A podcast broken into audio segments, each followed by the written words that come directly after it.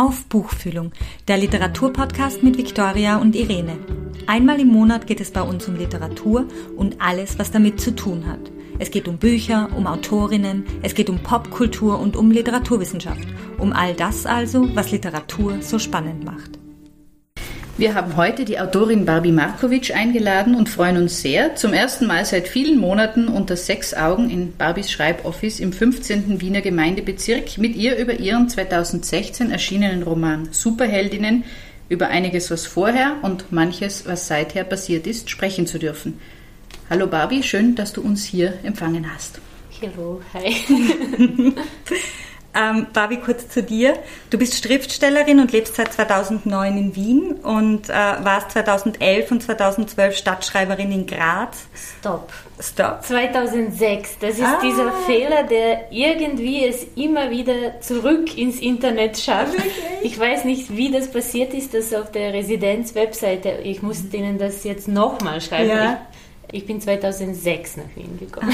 Ah, 2006 nach Wien, aber 2011, 2012 Stadtschreiberin in Graz, stimmt. Genau, ja, der okay. Rest stimmt, aber es ist ah, immer okay. wieder der, ja. der gleiche 2009er Fehler. Ich meine, irgendwann wird es wahr sein. Aber auf jeden Fall ist dein äh, Roman Superheldinnen 2016 im Residenzverlag erschienen und du hast ihn quasi in äh, Graz begonnen ja. oder beziehungsweise fließt deine Zeit als Stadtschreiberin in den Roman ein. Und im gleichen Jahr hast du den Alpha Literaturpreis gewonnen, dann 2017 den Adalbert von Chamisso Förderpreis. Du warst für den Bachmann-Preis nominiert und hast 2019 den Reinhard Priesnitz-Preis erhalten. Alles korrekt? Korrekt, das ist eine mhm. schöne Liste. Mhm. Äh, du ähm, bist bekannt als eine jener Schriftstellerinnen, die nicht ausschließlich in ihrer Erstsprache schreiben. Ähm, wie und wo hat denn dann deine Karriere als Schriftstellerin begonnen? Äh, naja, je nachdem, wie man, ab, ab wann man es sein darf. Aber eigentlich wollte mhm. ich es immer schon und habe mir Sachen eingebildet und habe so kleine Hefte immer gefüllt. Ich habe jetzt irgendwas gefunden von 96, das war eines also das war sicher das vierte, das ich versucht habe als Buch zu befüllen und zu schreiben okay. über einen Campingurlaub. Davor hatte ich eins mit dem Hund. Also irgendwas mir eingebildet äh, habe ich schon immer. Also diesen mhm. Satz müssen wir dann anordnen, wie er gehört in der Montage wieder. ja, das ist ein Scherz. Und äh, ja, äh, dann war ich bei einem Workshop interessanterweise mhm. äh, bei äh, in, in dem XU-Raum ist er ganz mhm. bekannt, Wladimir Arsenievich. Mhm. Äh, und äh, lustigerweise eben, das war so ein Soros-Workshop, also das heißt, äh, okay. mhm. weil das ist so ein, eine der Lieblingsverschwörungstheorien, äh, so die, die, Leute kommen von Soros, das ja. hat alles Soros mhm. finanziert. Soros hat meine offenbare Karriere finanziert, zumindest gestartet oder gepusht. Äh, und nach diesem Workshop habe ich begonnen, ähm, auch für den Verlag äh, mhm. dieses Autoren zu arbeiten äh, mit einer Freundin aus meiner Klasse und sie haben heute noch in Serbien eine ganz gute Organisation, würde ich mhm. das nennen. Inzwischen, es war mal ein Verlag und mhm. inzwischen haben sie auch ein Haus für Residency, das heißt Krokodil und das Festival Krokodil ah. natürlich, das ist ganz ja. bekannt. Ja, ähm, und da, da bin ich irgendwie ein bisschen mit der Literaturszene äh, in Verbindung gekommen und dann irgendwann hatte ich das Gefühl, okay, jetzt habe ich schon genug Bücher lektoriert, mhm. drei vielleicht. jetzt schreibe ich eins. Und das war das Ausgehen. Also, ja, äh, ähm, ja ich glaube, es hat funktioniert, ja, aber, aber es war ein Zufall. Ja. Genau, also am Anfang deiner schriftstellerischen Karriere, wenn man so sagen will, äh, steht also ein ganz besonderes Buch, finde ich, Ausgehen. Ähm, du hast es einmal selbst irgendwo als eine falsche Übersetzung von Thomas Bernhards Gehen bezeichnet. Äh, Im Untertitel wird es als Remix äh, bezeichnet, wenn ich mich richtig erinnere. Kannst du uns kurz erzählen, was das für ein Text ist und wie es dazu gekommen ist? Ja, da gibt es auch mehrere Arten, weil ich ja diese Geschichte schon seit Jahren immer wieder erzähle, kann ich hier oder hier anfangen. Also die Sache mit der Übersetzung, tatsächlich bin ich immer wieder, ich habe damals Germanistik studiert und habe immer wieder übersetzt, das ist die Hälfte des Studiums äh, in Serbien, äh, Sprache lernen und Übersetzung. Und äh, das hat mir Spaß gemacht, weil ich ja äh, Sprache so gerne mag äh, und habe das auch äh, zum Spaß, also so in meiner Freizeit mit Sachen gemacht, die nicht vorgeschrieben mhm. waren. Unter anderem habe ich einmal von einem Stipendium das Buch Gehen von Thomas Bernhard nach Hause mitgenommen. Ähm, und da bestand schon diese Idee, also ich habe schon mit anderen Leuten auch darüber geredet, weil man in einer Übersetzung so viele Möglichkeiten hat, ein Wort ähm, quasi zu verwerten in der anderen Sprache, habe ich mir gedacht, dass man eigentlich äh, auch Inhalte, Inhalte produzieren kann, indem man alles falsch übersetzt. Also das war die, mhm. die eine Sache mhm. mit Übersetzung. Ich, ich wollte eine falsche Übersetzung mhm. mhm. äh, machen, die immer noch eine Übersetzung ist. Dann äh, gab es immer wieder in der Zeit äh, so Bücher, die irgendwie mit Musik, äh, Clubkultur und Remix sich mhm. betitelt haben äh, und auch sich damit beschäftigt haben, aber nicht so, wie ich wollte. Ich wollte nämlich, äh, dass irgendein Buch dieses Verfahren vom Remi, also dass man das irgendwie in den Text fließen lässt, dieses äh, das Gleiche bearbeitet so, äh, bearbeiten, so dass die Melodie noch erkennbar bleibt, aber dass man eine andere Sache erzählt. Ähm, also das war der zweite Wunsch, den ich mir mit dem Buch äh, erfüllt habe, und zwar habe ich mich Tag, eines Tages zu diesem, also ich habe mich einfach hingesetzt und habe begonnen zu übersetzen, um zu sehen, ob ich Thomas Bernhard jetzt übersetzen mhm. kann. Und äh, konnte ich nicht. ich habe die Hälfte nicht verstanden und mhm. irgendwann habe ich begonnen, einfach die Leute, also den Kara mit Milica immer zu, mhm. Beziehungsweise Kara war äh, Bojana und der mhm. Ola war Milica, glaube ich. Ähm, und ich habe begonnen, sie zu äh, ersetzen und auch die Handlung, aber die Struktur des Satzes. Und so ist das Buch entstanden und so ist mhm. es gleichzeitig eine falsche Übersetzung und ein Remix. Mhm. Okay. Das war also Zufall, dass es Bernhard war oder hast du die Wahl getroffen, dass es Bernhard sein soll? Okay, das, äh, die Geschichte könnte man auch ansetzen, 2002 oder so, als, äh, oder 1, als ich in äh, Deutschland äh, Au-pair-Mädchen war. Mhm. Äh, und äh, immer wieder ähm, Staub wischen musste und die meisten Bücher, über die ich Staub gewischt habe, waren Thomas Bernhard, weil die Frau, bei der äh, ich das gemacht habe, offenbar Thomas Bernhard promoviert hat. Mhm. Und ähm, also nicht nur deswegen, aber sie hat damals äh, gemeint, das ist nichts für dich, äh, im Sinne von, ich, ich, ich konnte nicht Deutsch und so, aber, aber tatsächlich hat sie gemeint, das ist so ein bisschen eine gehobenere Lektüre, für wenn man die Sprache noch besser kann. Ähm, es hat sich aber herausgestellt, dass das das Leichteste ist, was man lesen mhm. kann, wenn man die Sprache nicht kann, weil mhm. es sich so viel wiederholt und mhm. äh, die meiste eh also das meiste ist in der Satzstruktur und mhm. wenn man das einmal heraus hat, dann kann man die fünf Wörter, die Bernhard pro Buch benutzt, auch lernen. Hast du noch Kontakt zu ihr? Äh, nein. Weiß sie jetzt, dass du schreibst und dass du sehr wohl Weiß ich nicht. Weißt du nicht? Ich würde sagen, glaube ich. Ich war sehr schlechtes Au-pair-Mädchen, muss man okay. dazu sagen. Vielleicht auch ein bisschen traumatisch für beide. Sie könnte sich da einen Surkamp-Band neben die Bernhard-Bände stellen. Also es kann sein, dass sie das eh mitbekommen hat, aber ich weiß, ich war echt ein grottenschlechtes Au-pair-Mädchen. ich habe einfach nicht so schnell bügeln können, auch mm. unter anderem. Okay. Mhm. Das erzählen wir diese Geschichte nicht. Äh, Thomas Bernhard gilt in der österreichischen Literatur ja wie eine, ist eine Art Säulenheiliger, oder? War es ein Akt der Rebellion, äh, seinen Text sich, also seinen Text in einen anderen Kontext zu setzen?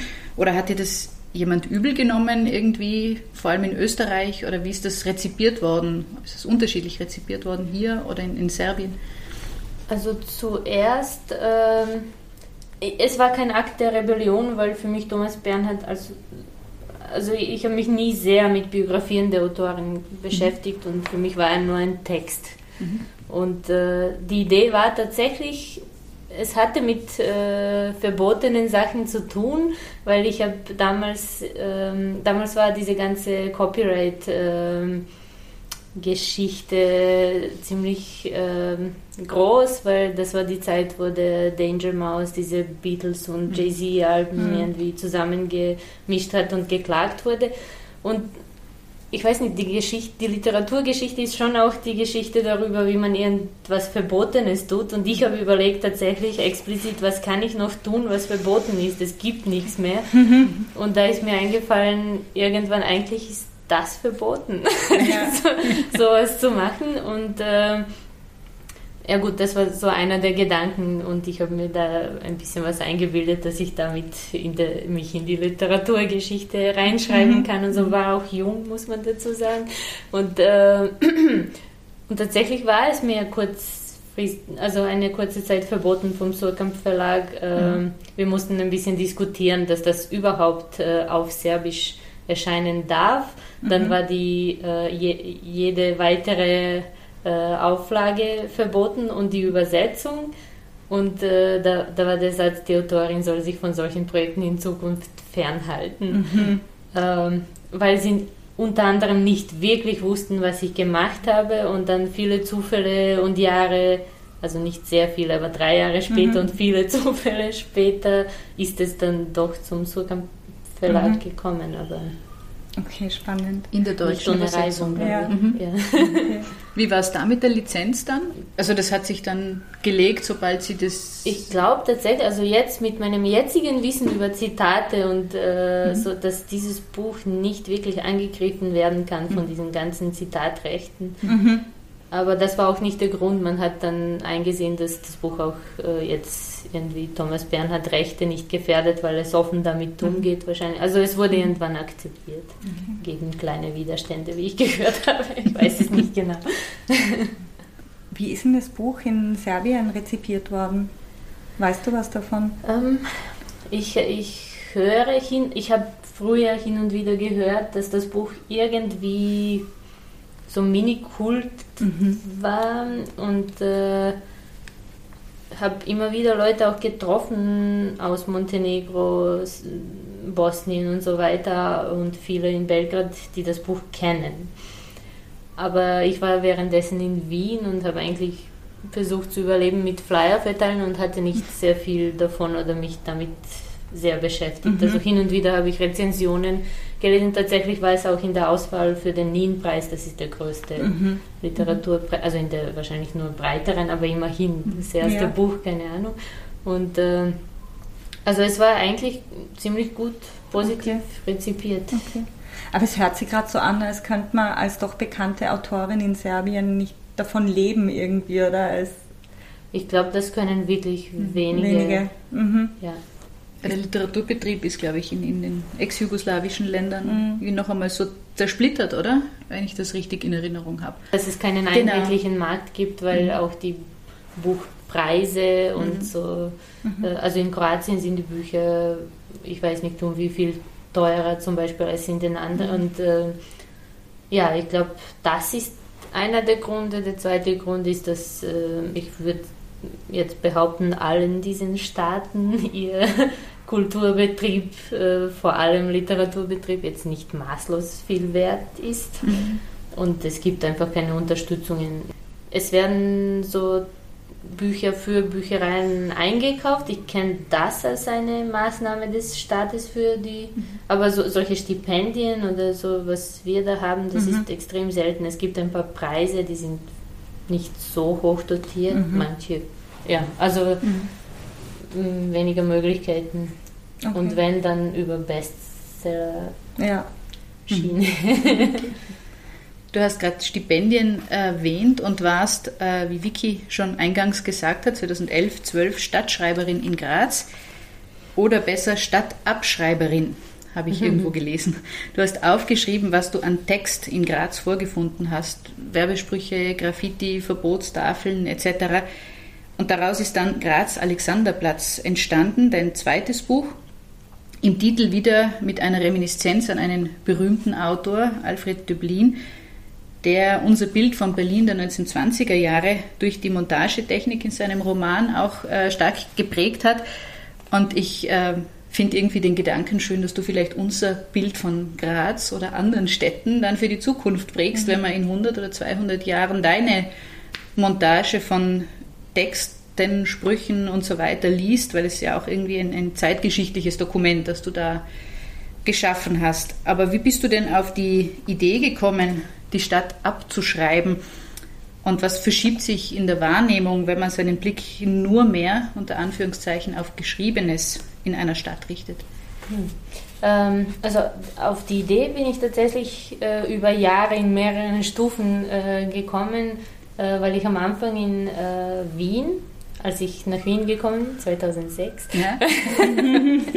ähm, äh, irgendwann gab es dieses Projekt, ich weiß nicht, ob das jetzt 2006 oder 2007 oder mhm. so war, aber äh, es hieß ähm, die Entschriftung der Neubaugasse und das war irgendeine Künstlergruppe, die wiederum einen Züricher Künstler äh, reanimiert, mhm. re mhm. reenacted hat. Mit der, äh, jedenfalls ging es darum, dass man die Beschriftungen aus der Neubaugasse entfernt, sodass die Straße stumm wird. Also es ging mehr um Brands und so, aber trotzdem äh, bin ich in die Straße reingekommen und sie war komplett mhm. still mhm. und das war für mich einerseits extrem, also interessant, super gute Kunst, mächtige Erfahrung und gleichzeitig habe ich mir gedacht, eigentlich würde ich gern alle diese Schriften, die ich immer lese, die mir so viel sagen darüber, wie ich mich in der Stadt benehmen soll und äh, was es überhaupt gibt und so, ähm, für meine Freunde in Belgrad übersetzen. Mhm. Das war so ein Wunsch, aber damals war ich eigentlich nicht mal wirklich, also ich habe studiert und äh, habe mich selbst nicht als Künstlerin oder, oder äh, Literatin wahrgenommen, obwohl das war die Zeit, wo Ausgehen auf Serbisch mhm. wahrscheinlich schon immer rezensiert wurde, aber ja. Äh, und dann sind Jahre vergangen und dann gab es diese Stadtschreiber-Sache und da hatte ich ein bisschen ein ähnliches Projekt, ein bisschen anders formuliert, aber irgendwann ist mir wieder diese Idee gekommen und dann habe ich mir gedacht, okay, das ist jetzt eigentlich perfekt. Erstens hat man dann äh, diese Textdatei, die Stadt als mhm. Textdatei, äh, die man dann untersuchen, wieder, äh, nicht wiederholen, aber äh, untereinander vergleichen, mhm. auch wenn man mehrere Städte mhm. äh, hat und äh, so weiter kann. Und ähm, genau, dann habe ich das ausprobiert. Mhm. Und dieses, dieses Verfahren, Städte quasi zu protokollieren, hast du auch für deinen nächsten Roman Superheldinnen verwendet. Das sind Belgrad, Berlin, Wien und Sarajevo, die Orte der Handlung. Und in jeder Stadt hast du dir einen Platz ausgesucht, äh, ausgesucht von dem du alles wieder notiert hast. Ähm, ich finde, so entstehen ganz zum Teil auch witzige äh, Passagen, weil so in, der, in dieser, also weil es, nicht mehr gewichtet ist. Also nicht die, der Markenname, der am größten dasteht, äh, ist irgendwie besonders wichtig oder besonders präsent, sondern auch die, die kleinen nicht, Fußnoten in irgendwelchen Verbotstafeln können auf einmal wieder ähm, in den Vordergrund rücken. Ähm, wie hast du denn, also hast du irgendwelche Unterschiede empfunden in den verschiedenen Städten, als du da gearbeitet hast? Gibt es zum Beispiel weniger Verbote in Wien als in Berlin oder in Belgrad oder wurdest du irgendwie unterschiedlich aufgenommen dort? Wie hast du das mhm. überhaupt gemacht? Hast du es abfotografiert und dann Nein, ich habe tatsächlich geschrieben. Also ich habe mich irgendwo hingestellt und habe ganz langsam alles abgeschrieben okay. in ein Heft und dann abgetippt. Mhm. Und damals hatte ich das Gefühl, das ist notwendig für diese mhm. Arbeit. Immer wieder hat man mir gesagt, wieso fotografierst du es nicht einfach ab? Und irgendwie hatte ich das Gefühl, na, das muss eben die Linie bekommen, indem ich es alles mhm. in eine Linie hineingieße, weil sonst weiß ich nicht, welches Foto. Mhm. Ich weiß nicht, das äh, inzwischen bin ich mir nicht mehr sicher, dass, dass das richtig ist. Jedenfalls habe ich das so gemacht und dadurch, dass ich es so gemacht habe, habe ich mich sehr viel auf diesen Plätzen aufgehalten. Das heißt, ich war eine dieser Personen, die im öffentlichen Raum viele, viele Stunden verbringen äh, und dadurch äh, habe ich schon das auch abbekommen, was die öffentlichen Räume halt mit einem machen, mhm. je nach Stadt. Also in Graz, das war meine erste Stadt, ist mir aufgefallen, da war extrem vieles verboten und die Menschen sind tatsächlich rausgegangen. Offenbar fühlen sie sich verantwortlich für den Raum vor ihren mhm. Kiosk oder was auch immer äh, und äh, wollen wissen, was ich da tue. Und äh, die, also da wurde ich äh, sehr oft angesprochen darauf, ob ich eine Kontrolleurin bin mhm. und so weiter. Äh, also da hatte ich schon das Gefühl, dass viele, viele Verbote sind mehr, als ich es kenne, so aus dem Leben. es war ähnlich, glaube ich, in Wien und Berlin vielleicht etwas weniger. Vielleicht ist es auch subjektiv natürlich, äh, weil später war ich auch gewohnt. Aber in Wien wollte man auch Magistrat rufen wegen mir und so. Also in Berlin, Wien, Graz hatte ich schon das Gefühl, dass äh, ich von irgendwie offiziellen, also entweder von Menschen, die irgendwo arbeiten oder von so Kontrolleuren irgendwie mhm. wahrgenommen äh, werde, von Park Bediensteten mhm. und so, so, Menschen. Und ich hatte Angst vor Belgrad. ich dachte, ich weiß nicht, das war vielleicht auch ein Vorurteil, aber mhm. ich dachte, wenn ich dort jetzt hinkomme und mit einem Heftchen und sage, ja, ich mache Kunst, dass mir jemand einfach eine reinhauen wird. so, was willst du? Ähm, und äh, das war aber überhaupt nicht so. Mhm. Und das war auch in Sarajevo nicht so. In Zagreb habe ich überhaupt keine besonderen Erfahrungen gehabt. Ähm, also in Belgrad und Sarajevo haben die Leute mich eher gefragt, ob sie mir irgendwie helfen können. Mhm. Und äh, entweder waren sie überhaupt nicht in das. Ab dem Moment, wo ich Kunst oder so sage, haben sie einfach aufgehört zuzuhören und haben sich ihren, ihrem Business wieder zurückgewidmet, was ich nett fand eigentlich ja. und so. Oder eben, äh, es gab diese weirde äh, Idee, dass sie mir irgendwie helfen sollen. okay. Aber es war überhaupt nicht. Und eben der, aber ich glaube, der, der Schluss, den ich daraus gezogen habe, äh, nachher war, dass der öffentliche Raum einfach auch niemandem gehört hat. Also, mhm. ähm, dass der nicht als äh, irgendwie eigene Verantwortung wahrgenommen wird und dass ich da tatsächlich mhm. mehr tun kann, was mhm. ich will, als zum Beispiel in Österreich, mhm. in Deutschland. Mhm. Und das ist handschriftlich gemacht? Ja. Und bist dann irgendwie nach einem Prinzip vorgegangen von oben nach unten, von links nach rechts oder, oder ist das irgendwie, wie es auf dich zugekommen ist? Ich habe, also das war nach Gefühl mehr oder weniger. Ich habe mir irgendwie eine, einen Weg ausgedacht zuerst mhm. und dann habe ich irgendwo begonnen und ja. Mhm. Okay. Und durch dieses Verfahren hast du ja auch quasi wieder dieses Übersetzungs- Problem, sage ich jetzt mal unter Anführungszeichen, in den Roman hineingeholt, äh, weil jede Stadt natürlich äh, ihren Stimmt. Text in einer anderen Sprache hat, oder? Ja. Ähm, wie ist denn die Übersetzungsgeschichte von Superheldinnen? Ja, die Superheldinnen habe ich äh, auf Deutsch begonnen, äh, in diesem Berlin-Teil mit dem rotzigen Kind und so, äh, und habe das eigentlich, irgendwann wurde ich unsicher und habe wieder auf Serbisch begonnen. Das ist der Anfang mit den Tauben mhm. und so weiter. Und, äh, und dann habe ich den Rest, den es auf Deutsch gab, noch auf Serbisch übersetzt und alles der Mascha, Mascha David gegeben mhm. und gesagt, jetzt übersetzt du mir quasi nach und wenn mhm. du mich aufholst, schreibe ich weiter auf mhm. Deutsch. Das war die Idee. Äh, und Mascha war beschäftigter als ich in dem Moment. Äh, des Lebens und so bin ich früher fertig geworden und äh, sie ist mir immer nachgekommen und hat alles übersetzt. Und dann hatten wir aber so einen Rohtext, mhm. der noch überhaupt nicht die letzte Fassung von irgendwas war, an dem ich noch viel geändert mhm. habe und neue Sachen dazugeschrieben, Sachen gestrichen, alles Mögliche umformuliert habe. Teilweise war das die Korrektur der Übersetzung, aber auch Korrektur von meinen Originalentwürfen mhm. und so weiter. Also es war einfach äh, ein Chaos und am Ende ähm, gab es dieses Original, mhm. das nicht, das eine Übersetzung ist, aber zu sagen, es ist eine Übersetzung, ist auch zu wenig. Falsch, ja. Und es ist original auf Deutsch. In Serbische wurde es danach auch übersetzt ja. vom Deutschen. Das heißt, äh, okay. ja, und das konnte man dann nicht in einem Satz alles äh, irgendwie sinnvoll darstellen. Deswegen steht äh, mit Übersetzungen von. Mascha David. Okay. Mhm. Ja. Ich habe es ganz spannend gefunden, weil beim Preisnetzpreis ist, glaube ich, ähm, unter anderem hervorgehoben worden, dass dieser Roman auf Serbisch und Deutsch entstanden ist. Und ich habe mir die ganze Zeit gefragt, hätte es auch irgendwie funktioniert, diesen Roman als Hybrid stehen zu lassen?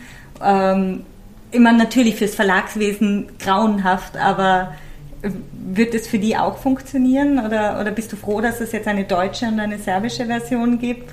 Ich bin froh um die deutsche Version. Äh, die Serbische fand ich, äh, also ich mag die Übersetzung und ich fand, das war auch okay übersetzt, aber ich glaube, ich bin ein schlechtes Publikum für Übersetzungen ins Serbische, weil das meine Muttersprache ist. Okay. Und äh, da habe ich noch so gespaltene Gefühle. Ähm, Hybrid hätte ich mir nicht gewünscht, mhm. äh, weil ich nicht finde, dass, also ihr hättet das auch nicht lesen können. Und also äh, mir ging es schon bei der ursprünglichen äh, Idee darum, dass eben dass die Kommunikation stattfindet, mhm. dass, die, dass ich diese Städte den Leuten zeigen kann mhm. und so. Und deswegen ähm, ja, bin ich eher pro eine Sprache pro Buch und mhm. ich weiß nicht. Also das ist so eine, eine romantische Vorstellung, dass man Mehrsprachigkeit und so, aber es, mhm. es sind die wenigsten Menschen, die genau die Sprachkombination dann ja, klar, haben. Und, äh, Publikum ist dann halt sehr gewählt. Man, man also. hat weniger Gesprächspartnerinnen. Mhm. mhm. Wenn du jetzt auf Deutsch schreibst oder den neuen Roman schreibst du auf Deutsch, mhm. übersetzt du oder wirst du das dann selber übersetzen oder? Ah ja, weiß ich nicht, weil das ist jetzt über die 90er Jahre und so meine Kindheit. Mhm. Ich meine, über dieses Rollenspiel sehr verfremdet. Mhm. Trotzdem spiele ich im Moment mit dem Gedanken, das nie zu übersetzen. okay. Weil ich schon, also der, mir gibt natürlich diese Sache auf Deutsch schreiben, wo kein einziger Mitglied meiner Familie Deutsch kann und, äh, und auch nicht die Schulfreunde und so. Das ist, äh, das ist schön. es ist eine Freiheit und man kann alles Mögliche erzählen. Und ich meine, ich habe mich auch bei Superheldinnen ein bisschen gefürchtet und so. Mhm. Ähm, also die Stelle, wo ich meine Großmutter so dämonisiert habe, wie wird meine Mutter das aufnehmen? es, es, ist gut gegangen, wahrscheinlich wird mhm. das auch mit den 90er Jahren. Aber, aber im Moment fürchte ich mich davor und wenn, dann würde ich schon vielleicht selber mhm. mit Hilfe von Vektorinnen oder so. Ja. Wir, wir wollen gleich ein bisschen weg vom Thema Übersetzen kommen und mehr über den Inhalt des Romans sprechen. Und ich habe mir gedacht, da eignet sich nichts besser als Übergang als Mascha Dabic, weil sie einerseits die Übersetzerin der serbischen Textteile ins Deutsche ist und andererseits eine der Protagonistinnen im Roman. Was war sie denn zuerst? Romanfigur oder Übersetzerin von Superheldinnen? Zuerst war sie Romanfigur. Okay. Also zuerst war sie meine äh, gute Freundin und mhm. eben die Person, die ausgehend mhm. übersetzt hat auch. Mhm. Also mhm. ah, okay. Ja, ihr habt euch schon vorher gekannt. Genau, ja. ja. Okay. Wir haben uns eigentlich über das Buch kennengelernt. Das kann mhm. sie dann in der nächsten Folge erzählen. Genau. ja. oh, schön. Ich werde jetzt ganz kurz den Plot zusammenfassen von Superheldinnen. Ähm, du darfst mich Bin verbessern. Ja. das ist so mein Plot. Also ich habe mir aufgeschrieben, Superheldinnen erzählt die Geschichte von drei jungen Frauen, die mit ihren geeinten magischen Kräften dazu in der Lage sind, Leben auszulöschen und die Zukunft zu beeinflussen für, diese esoterische für das esoterische Magazin Astroblick verfassen sie einmal in der Woche Prophezeiungen, in denen sie die Geschicke anderer Menschen beeinflussen ihrem eigentlichen Ziel, in den Mittelstand aufzusteigen, kommen sie mit ihren Aktionen, das zeigt das Self-Tracking der Protagonistin, aber nicht näher. Nach, vergeblichen Versuchen, das große Glück in Berlin, in der Kunst etc. zu finden, bleibt ihnen schlussendlich aber nur mehr ein Ausweg und den erzähle ich jetzt natürlich nicht, damit unsere Hörerinnen das Buch noch lesen können. Aber es ist ein sehr spannender Ausgang. Ähm, wie bist du an diesen Stoff für deinen Roman gekommen? Was hat dich inspiriert und wie bist du auf diese crazy Geschichte gekommen? Ähm, also es ist witzig, weil einerseits ist es eine crazy Geschichte, andererseits Aha. ist das alles wahr und ich hatte diese Szene, also und es ist alles übertrieben und nicht wahr okay. und so, aber diese, also die Mascha ja. haben wir drinnen äh, ziemlich ähnlich zu der Mascha, die sie ist okay. im Realleben. Und dann gibt es Direktorka, auch ja. eine gute Freundin von mir. Die sind beide natürlich, man erkennt sich drin, es ist natürlich alles übertrieben und mhm. ähm, vereinfacht und, äh, und so weiter. Ähm, und vermischt auch mit meinen eigenen Erfahrungen. Mhm. Aber ich habe diese Szene gehabt, äh, das, das ist überhaupt vielleicht meine Lieblingsszene im Leben. Ähm, als ich diesen Rein äh, Priesnitz-Preis, mhm. nein, nicht den Priesnitz, den anderen Moment, na, das war der Psycho-Preis, mhm. genau. Äh, und da sind wir dann in, äh, im Literatur, beziehungsweise im Literaturmuseum in mhm. diesem Saal gesessen und äh, man hat äh, begonnen, diese germanistischen Sachen zu erzählen, wie äh, auch das Biografische immer fiktiv ist und so. Und ich konnte dann äh, hinzeigen auf meine zwei Hauptfiguren und sie haben sich gemeldet und haben gesagt, nein, das sind wir, das sind wirklich wir. also von dem her, es, es gibt sehr vieles, das ähm, einfach aus dem Leben mhm. damals äh, herausgegriffen wurde, dann übertrieben und vielleicht mhm. auch zu unserem Gunsten ein bisschen. äh, und äh, gleichzeitig gibt es diese, diesen komischen mhm. Plot, um ihn so zu nennen. Mhm. ähm, das kam aus vielleicht meiner Vorliebe für Comics. Okay. Und aus meiner Gleichgültigkeit der Handlung gegenüber. Aha, okay. ich wollte den Leuten auch was geben, also was diese Superkräfte ja. äh, betrifft und so, damit ich, ähm, damit ich tief graben kann, quasi mhm. im Un Ungemütlichen. Ja. ich wollte, also, dass es bunt ist und gleichzeitig ein bisschen schrecklich und nicht nur schrecklich und traurig und ja. so ein Mitleidsbuch. Und deswegen haben Sie. Also diese magischen Kräfte habt ihr nicht. Nein. Aber ich, ja, tatsächlich hatte ich auch da eine Szene, wo eine Frau mich nach der Lesung gefragt hat und ihr habt keine magischen Kräfte und ich war so natürlich nicht. Äh, mhm. Und sie war dann sichtlich enttäuscht und mhm. hat gemeint, weil sie hat welche. Ah. Und irgendwie habe ich damit die Chance äh, ja. verspielt zu erfahren, welche und oh, wie, weil nein. sie war dann. Ja, sie, sie wollte sich nicht mehr, mehr verbünden. Nein. Ah, welche hättest schade. du gern? Äh, von den Kräften? Mhm. Oh shit. Ich hätte immer gesagt, dass mit der. Ähm, also mit Zeit aufhalten. Mhm. Okay. Damit man Sachen korrigieren kann und dann wieder weitermachen Die Abgabefrist vom Verlag. Äh, genau, ja. Aber sicher bin ich mir nicht mehr, weil gerade schreibe ich ein Buch über die Zeit. Mhm. Da kann man nichts reparieren. ja. Wir haben vorhin viel über Orte gesprochen und äh, die Superheldinnen wechseln auch den Ort, vereinfacht gesagt. Sie kommen nach Wien, nach Berlin. Was ihnen aber eigentlich zu schaffen macht, sind nicht diese oft problematisierten äh, äh und aufgebauschten kulturellen oder sprachlichen Unterschiede, sondern ich habe es eher so gelesen, dass sie daran verzweifeln, eben, Vicky hat es schon gesagt, nicht im Mittelstand anzukommen, weil sie dafür zu mittellos sind. Kann man, was den Kultur- und Sprachtransfer angeht, eigentlich eh optimistisch sein und liegen die, nennen wir es Integrationsprobleme eigentlich woanders? Also ist das quasi alles aufs Geld zurückzuführen oder auf die wirtschaftlichen Probleme mit denen? Ich finde schon. Ich finde nicht, dass jemand mit Geldintegration in irgendeiner Weise, also was auch immer dieses Wort dann, mhm. von welcher Seite es betrachtet ja. wird, äh, bedeutet, das braucht man dann nicht mehr. Mhm. Dann geht es plötzlich nicht mehr darum. Also mhm. das ist einfach irgendwie also das Wort kenne ich eh auch schon seit Jahren in verschiedenen. Ich muss sagen, eine Zeit lang hieß es, dass die Gesellschaft jemanden in sich mhm. hinein integrieren soll und so weiter. Äh, und plötzlich ist Integration äh, nur an dem kleinen Menschen quasi und der soll sich selber irgendwie integrieren und äh, trotz allem die Membranen durchbrechen und so weiter. Mhm. Trotzdem glaube ich, ich glaube nicht wirklich an ähm, unüberbrückbare kulturellen Unterschiede. Ich meine, es ist egal, es ist egal, was für Songs ich gesungen habe mhm. in der Kindheit. Wir können trotzdem reden, habe ich das Gefühl. Ja. Mhm. Ähm, Superhelden und Superheldinnen hast eh schon anklingen lassen, die du bist durchaus auch vom Comic beeinflusst gewesen, weil du Comics ganz einfach gerne hast. Wie, wie äh, zeigt sich das denn in deinem Roman für dich?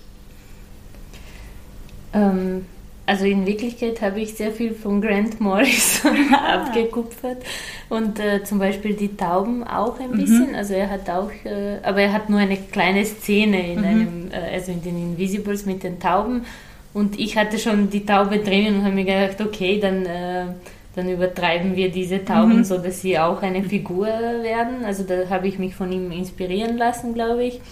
Ähm, dann diese komische äh, Nonsenssprache. Mhm. Das habe ich auch aus den Comics ein mhm. bisschen, äh, also nicht so genau kopiert, weil das war alles Englisch, was ich gelesen habe, aber trotzdem so, dass, dass man das anschaut, mhm. quasi wie, wie sie diese Comic, also vor allem diese onomatopoeische, mhm. so Comicsprache und äh, überhaupt diese ganze, also die Superkräfte ja. und äh, mhm. Und die, ich, die Farben, ich weiß nicht, ob man das auch so sieht wie ich in diesem Buch, aber ich sehe es extrem bunt. Und wenn mhm. das rüberkommt, das ist auch von den mhm. Comics. Mhm. Bunt. Ja, schon. Also finde also ich. muss nicht sein, aber bei doch. mir im Kopf ja. ist es. Ja, es ist bunt. ja. Darf ich ganz kurz, weil wir haben vorher über den Kunst- und Kulturbetrieb in Belgrad gesprochen und Direktorka ist ja, also eine der Protagonistinnen ist ja im, Filmemacherin im Roman und scheitert ja quasi nach einem kurzen, also sie hat einen kurzen Abstecher in die Kunstszene und kommt dann aber wieder in ihren ursprünglichen Job als Kellnerin zurück. Und ähm, Hast du dich in diesen Passagen am Wiener Kulturbetrieb irgendwie inspirieren lassen? Also ist es hier auch so schwer? Ist der Literaturbetrieb so ähm, eng, wie er im Roman, also wie im Roman der Filmbetrieb ist? Ähm, also die, die Story mit äh, Filme machen und so, mhm. das, das ist tatsächlich so aus ein paar Beispielen, die ich kenne, mhm. zusammengewürfelt und äh, erzählt, die den Menschen in Wien passiert mhm. äh, sind, die Kunst machen wollen und von irgendwo äh, XU in dem Fall kommen, also nicht nur eigentlich, äh, also die nicht aus Österreich mhm. sind mir, ich, ich hatte einfach ein, ich hatte einfach Glück. Mhm. Ich hatte viel Glück und habe das, glaube ich, übersprungen, dass ich mich irgendwo so richtig ähm, also dass ich versuchen muss.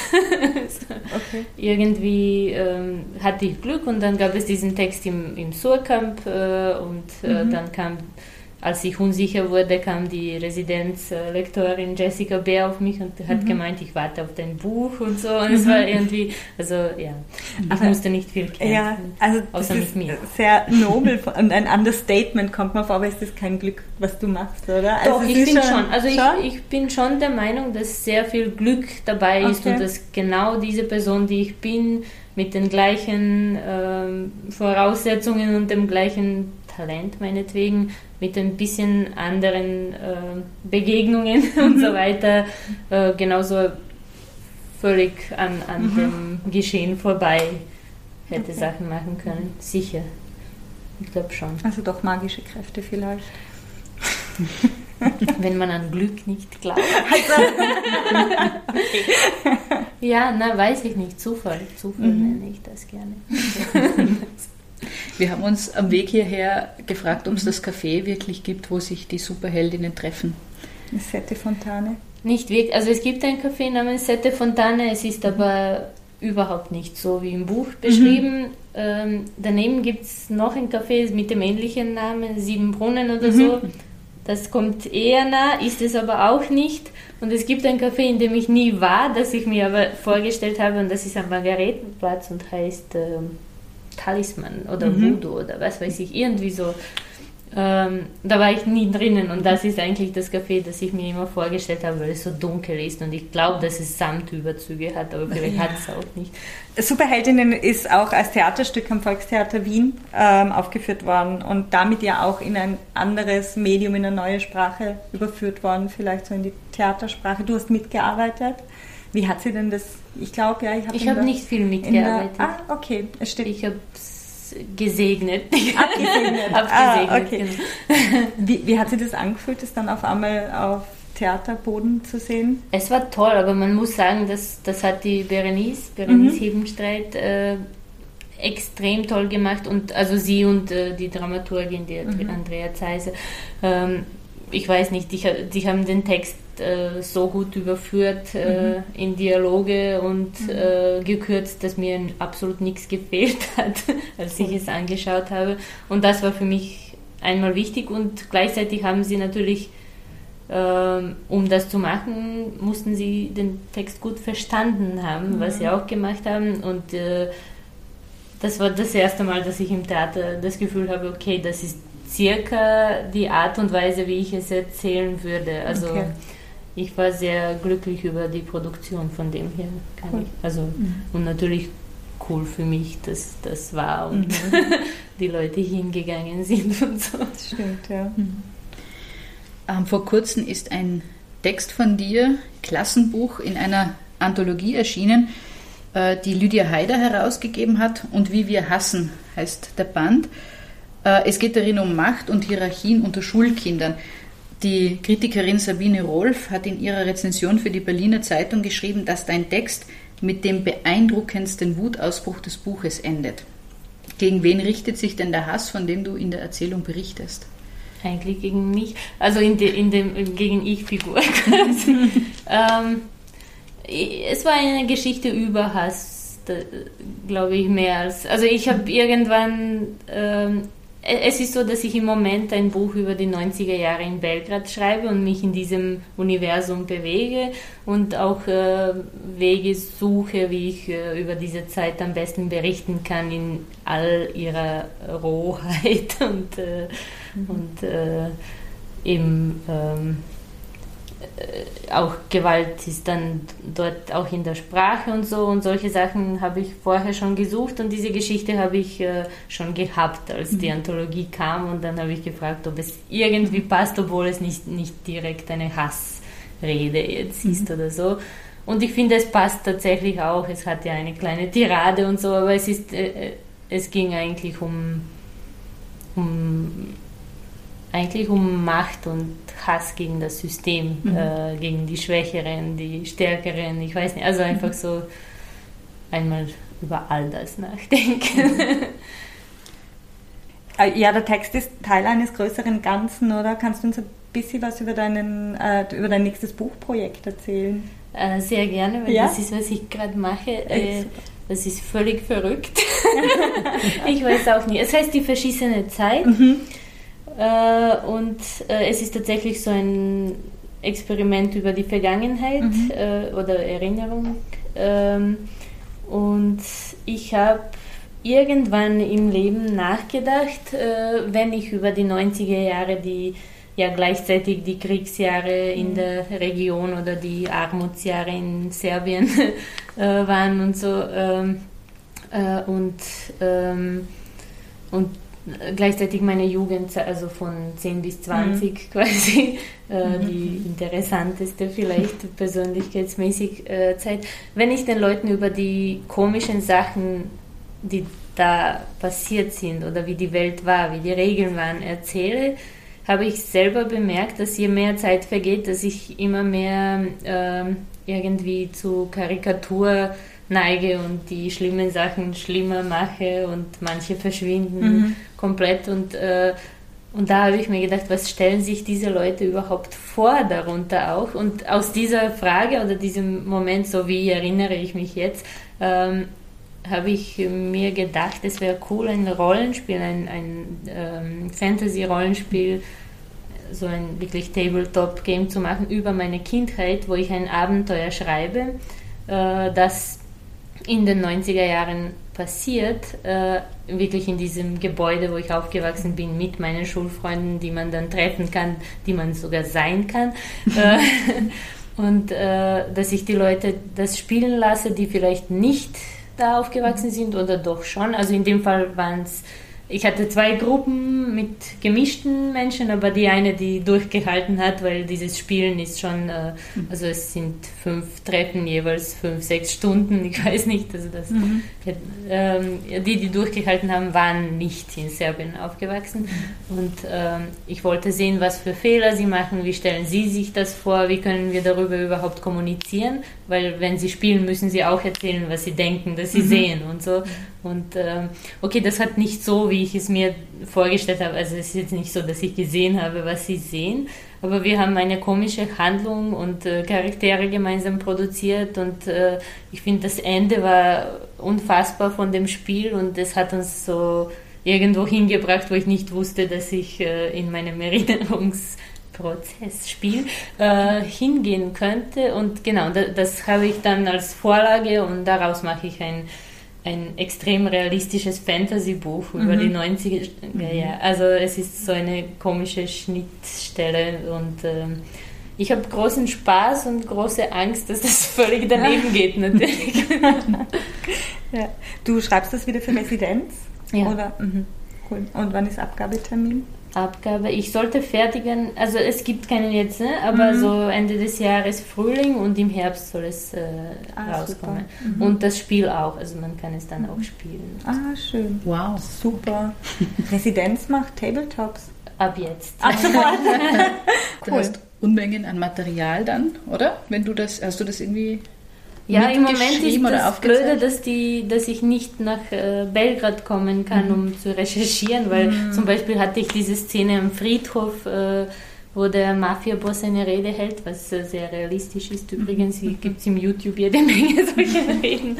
Äh, und äh, dann wollte ich zu meinem Friedhof, mhm. also aus der Nachbarschaft, hingehen und schauen, weil da gibt es immer wieder solche äh, Denkmäler mit, mit so, also so 90er Jahre zeitgemäße.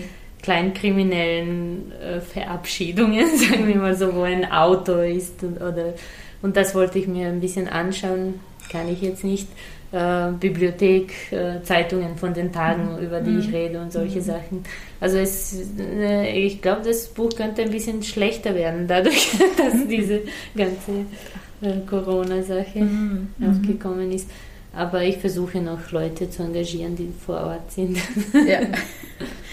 Als hier in Österreich die Beschränkungen wegen Corona angefangen haben, warst du gerade in den USA, oder? Ja. Wo, wo warst du da genau und, und wie hast du die Situation dort erlebt und wie bist du wieder? War das irgendwie so eine aufregende Heimkehrerinnen-Geschichte wegen Corona oder hat das noch reibungslos geklappt? Es war gleichzeitig aufregend und hat reibungslos geklappt, hat man aber vorher nicht wissen können. Mhm. Ähm, also ich habe noch, also viel habe ich nicht, es war ein Stipendium beim mhm. äh, Germanistik-Institut äh, Tucson, Arizona. Mhm. und das war sehr, äh, eigentlich sehr schön, extremer, also das war mein erster Kulturschock, weil es eben, äh, es ist so komisch, weil man das Gefühl hat, man kennt Amerika, was man aber nicht bedenkt, ist, dass man selber nicht, in meinem Fall Auto nicht fahren kann und dass das irgendwie eine extreme Rolle spielt äh, in dem Erlebnis von, mhm. äh, von dem Ganzen. Und ich meine, ich wurde sogar äh, aus, ausgelacht quasi von den Germanistikleuten. Äh, sie haben gemeint, ja, enjoy oder so, hab, ähm, wie sagt man das, ähm, viel, viel Spaß in deiner näheren Umgebung. und tatsächlich habe ich meine nähere Umgebung kennengelernt und diese letzten Tage waren tatsächlich so, jeden Tag so im Stundentakt kommen neue News, dass man jetzt doch zurück muss und dann doch einen Tag früher als mhm. eh früher. Mhm. und, mhm. Äh, und dann habe ich den Koffer dort gelassen, ähm, weil ich gehört habe, man wartet sechs Stunden am Flughafen. Das hat aber nicht gestimmt. Ach nein. Es hat mir nichts gefehlt, komischerweise. Außer Badeanzug. Egal. Ist ja inzwischen angekommen.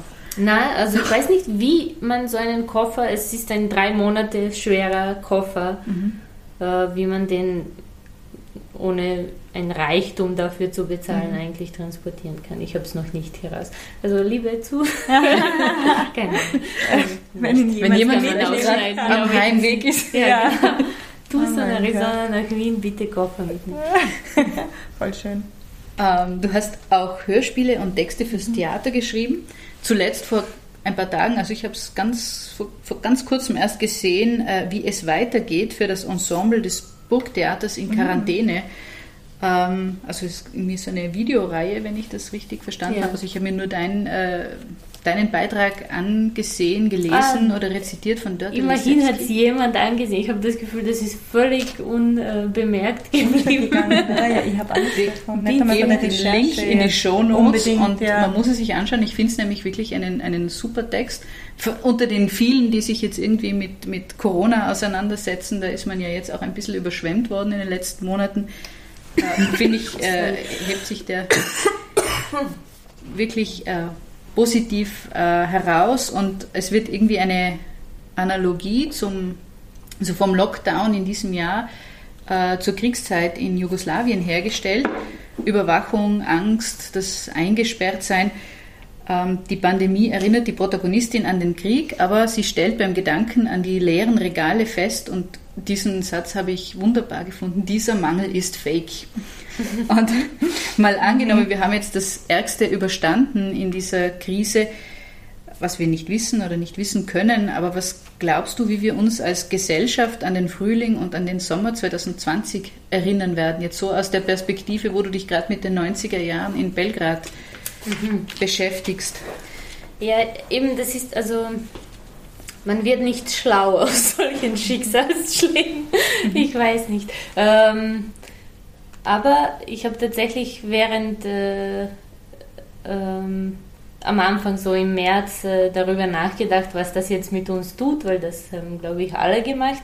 Und äh, ich habe da äh, eine Idee gehabt, dass das jetzt, was wir haben, also in dem Moment hat sich das für mich angefühlt, als hätten wir eine schlechte Beziehung mit der Realität quasi. Mhm. und äh, also es ist quasi so die das Körperliche funktioniert nicht mehr und man ist so ein bisschen distanziert und es ist irgendwie traurig, aber mhm. es ist auch wurscht. so. Und äh, ich habe das Gefühl, das ist, was mit uns passiert ist. Wir, mhm. Also unsere Beziehung zur Realität hat jetzt gelitten, wir müssen eine neue starten. Aber wie jetzt, weiß ich nicht. Also, also dieses weird, dieses awkwarde Gefühl und dass man nicht mehr wieder einfach ganz gedankenlos mhm. zurück kann und sich freuen kann, das, ja. das denke ich im Moment. Mhm. Weiß ich nicht. Vielleicht gibt es was anderes dann, ja. Lustigeres. Im Text heißt es auch unter anderem, ähm, also es ist ein, ein Blick quasi in die Zukunft und da heißt es, 2020 wird eine Pandemie ausbrechen und Frauen werden um ein Jahrhundert zurückgeworfen und müssen die Welt wieder wie der auf ewig verdammte Atlas auf den Rücken nehmen ich habe mich dann an die äh, Statistiken erinnert gefühlt, wo es immer heißt, Männer sind äh, viel anfälliger äh, für das Virus oder für schwere äh, Verläufe der Krankheit. Ähm, aber sind Frauen doch diejenigen, die nachhaltiger und stärker unter der Krise leiden eigentlich? Und, und welche Superkräfte, um jetzt wieder zu den Superheldinnen zu kommen, brauchen wir denn, um nicht wie der auf ewig verdammte Atlas immer die Stütze zu sein? Ja, das ist ja dieses Haken, der Haken X quasi. Man soll sie gar nicht brauchen, die Superkräfte. Also äh, einfach nicht die Welt aufnehmen. Ähm, keine Ahnung, Matriarchat ausprobieren. ich, ich weiß, natürlich ist das alles schwierig und äh, die Welt umzukrempeln jetzt eh nicht meine Entscheidung ist ja. oder so, sonst würden wir vielleicht Sachen ausprobieren. Mhm. Ja. Ähm, ich habe noch eine Frage zur Wiener Grippe. Also du bist ja Mitglied äh, der Wiener Grippe und ähm, da sind auch andere Autorinnen und Autoren dabei. Was ist das eigentlich für eine Gruppe und was macht ihr und wer ist alles dabei und wieso? Äh, aha, ja, ich weiß nicht, das ist... Äh es war auch bevor die Gruppe sich äh, gruppiert hat, mhm. äh, so, äh, dass äh, in den letzten Jahren, ähm, ich weiß nicht, man hat so eine Art ähm, verwandten Zugang bei den anderen äh, gespürt quasi. Also äh, die, die Gruppe ist jetzt, also im Moment, ich weiß nicht, das wechselt auch da und wer gerade präsent ist und so, aber Lydia Haider, es ist überhaupt sehr wichtig als äh, so eine bindende Persönlichkeit der Literaturszene mhm. und äh, im Moment ist da Maria Mucha und äh, Pune Ansari und äh, Stefanie Sagnagel ähm, und irgendwie ich. Mhm. Aber ich finde, also für mich waren das einfach Leute, die ich bewundere und sobald die Möglichkeit da war, habe ich mich an die Gruppe gekrallt mhm.